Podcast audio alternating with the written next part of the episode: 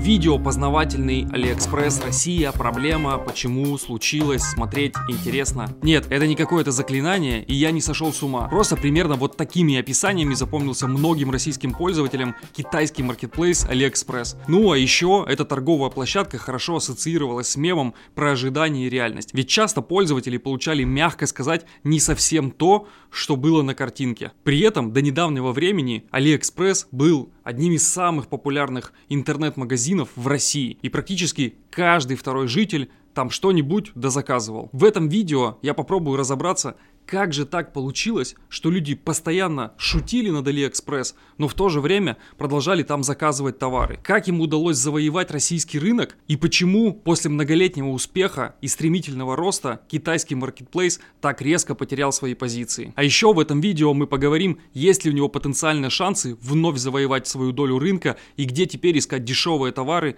в интернете.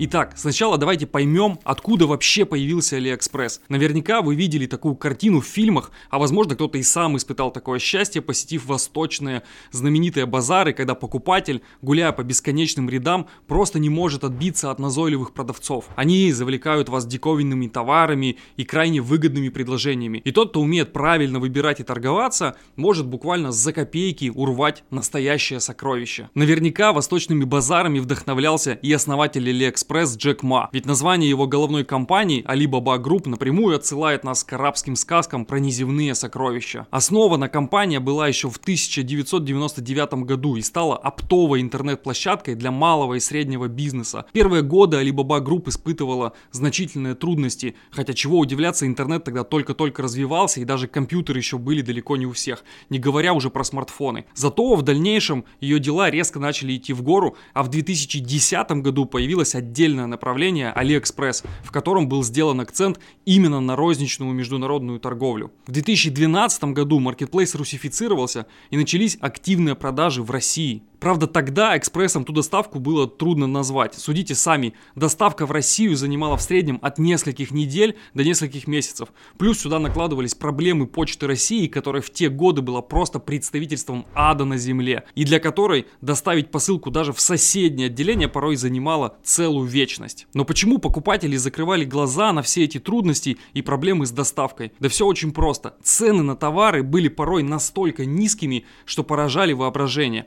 А доставка доставка на большинство товаров была и вовсе бесплатной. Можно даже перефразировать такую поговорку «чем тише едешь, тем дешевле приедешь». Конечно, именно цены и бесплатная доставка стали главными факторами успеха, которые создали такой ажиотаж вокруг Алиэкспресс у россиян. Ради того, чтобы получить нужную вещь по самым выгодным ценам, люди были готовы закрыть глаза на высокий риск подделки и на сомнительное качество. Всего за два года с момента выхода на российский рынок Алиэкспресс обогнал все местные интернет-магазины магазины по количеству посетителей и объемам продаж. Надо отдать должное китайцам, они к тому времени научились производить практически все товары за сущие копейки и начали заваливать российский рынок дешевыми подделками. Ну а если вы думаете, что только жители Поднебесной водили нас за нос, нашего соотечественника, то вы глубоко заблуждаетесь. Мы были готовы дать им достойный ответ. Наши покупатели находили нестыковки в системе работы AliExpress и с удовольствием обманывали китайских продавцов.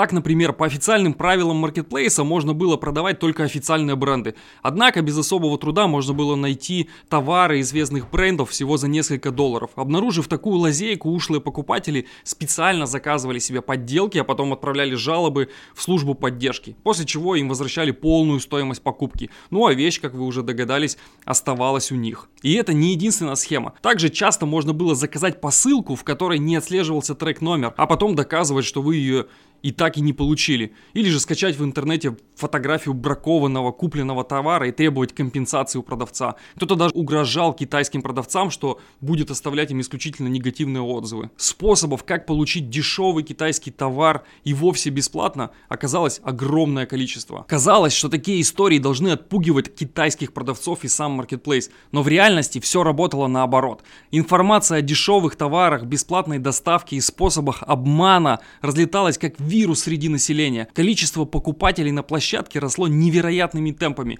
В 2014 году валовый ежемесячный оборот маркетплейса достиг 120 миллионов долларов. Очень примечательная история того, как в России появилось официальное отделение AliExpress. В свое время переговоры о масштабировании бизнеса на территории Российской Федерации велись очень непросто. Ведь основатель Джек Ма никак не хотел верить, что в нашей стране его магазин в тот момент был не только известен, но и крайне популярен.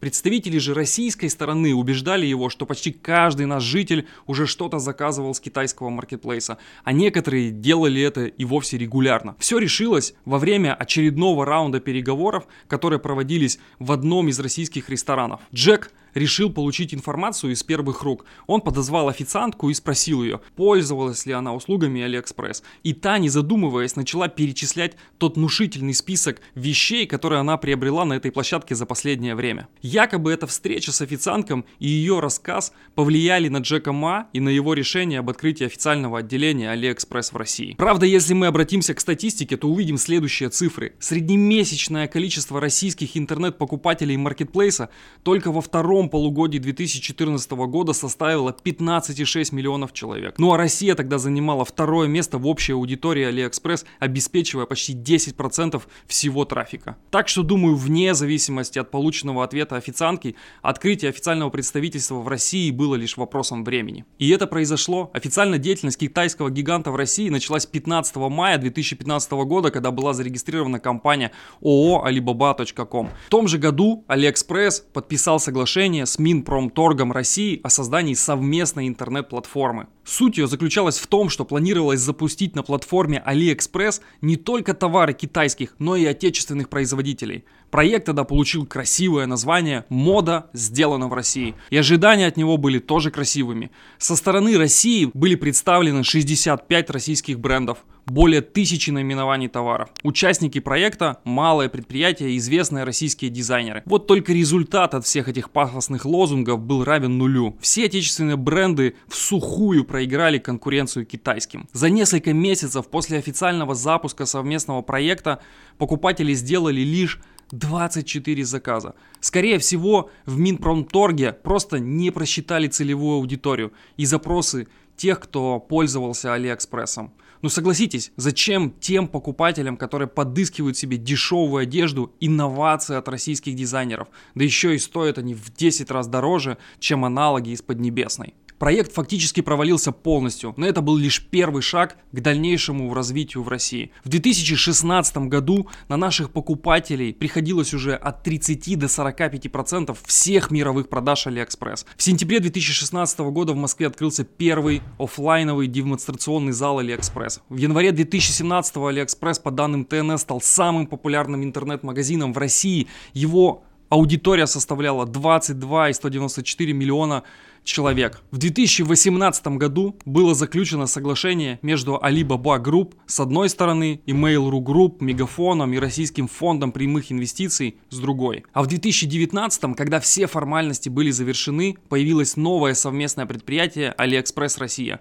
Mail.ru подключил возможности авторизации через свои сервисы и создал приложение, благодаря которым стало можно не только скидывать мемы в ВКонтакте про AliExpress, но и сразу же начинать здесь торговать. Мегафон, в свою очередь, освоил освоил данную торговую площадку и разместил там свои товары. В совместное предприятие пошли активные инвестиции. Стали выделяться огромные деньги на маркетинг, задачей которого стало показать, что на Алиэкспресс можно купить не только дешевый ширпотреб, но и все, что вам угодно. Его амбассадорами стали известные артисты. Ну а реклама просто заполонила весь YouTube. Как и было задумано, большое внимание уделялось повышению качества логистики. Доставка товара стала намного удобнее благодаря развитию сети постаматов, а сразу в нескольких крупных российских городах планировалось строительство распределительных центров. По итогу 2020 года AliExpress вошел в десятку самых дорогих компаний Рунета. И его дела шли просто замечательно. Для понимания буквально несколько цифр, которые опубликовал Forbes. Оборот AliExpress Россия с апреля 2020 года по апрель 2021 составил 229 миллиардов рублей.